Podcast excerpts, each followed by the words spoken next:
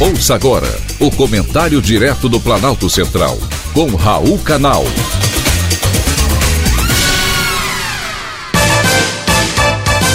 Queridos ouvintes e atentos escutantes, assunto de hoje: real desempenho do real.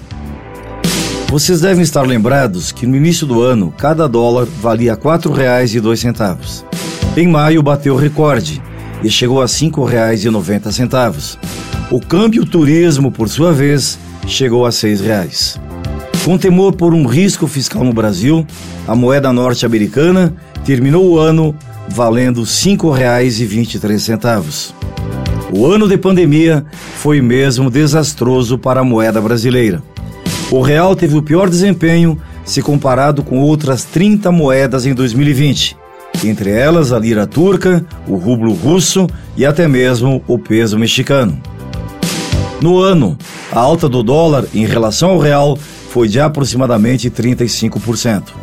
Entre os fatores que explicam a escalada da moeda norte-americana frente à brasileira estão a baixa taxa de juros, a instabilidade política no país e o aumento da dívida pública, que tem afastado os investimentos estrangeiros no Brasil.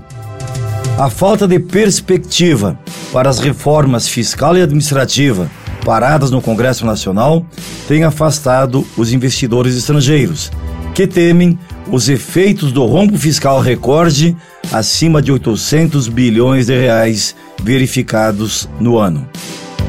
Para se ter uma ideia, no primeiro semestre do ano, os investidores retiraram do Brasil 31,2 bilhões de dólares de várias aplicações financeiras, de acordo com informações do Banco Central.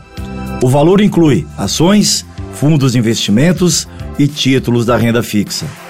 Essa foi a maior saída de recursos de aplicações financeiras da economia brasileira desde o início da sua série histórica, iniciada em 1995, ou seja, em 26 anos. A verdade é que o Brasil não estava em uma boa situação antes de março, e a pandemia só fez piorar essa trajetória o que refletiu diretamente no real. Mas não se preocupem, apesar do mau desempenho do real em relação às demais moedas do mundo em 2020, o dólar também está enfraquecido. Frente ao euro, por exemplo, a moeda norte-americana teve uma queda anual de 8,25%. Ou seja, o real teve um mau desempenho, mas o dólar tem se desvalorizado pouco por causa da transição do governo norte-americano com a vitória do democrata Joe Biden.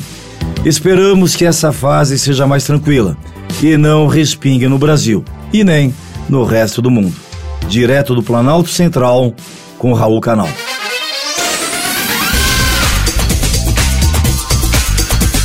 Acabamos de apresentar o Comentário Direto do Planalto Central, com Raul Canal.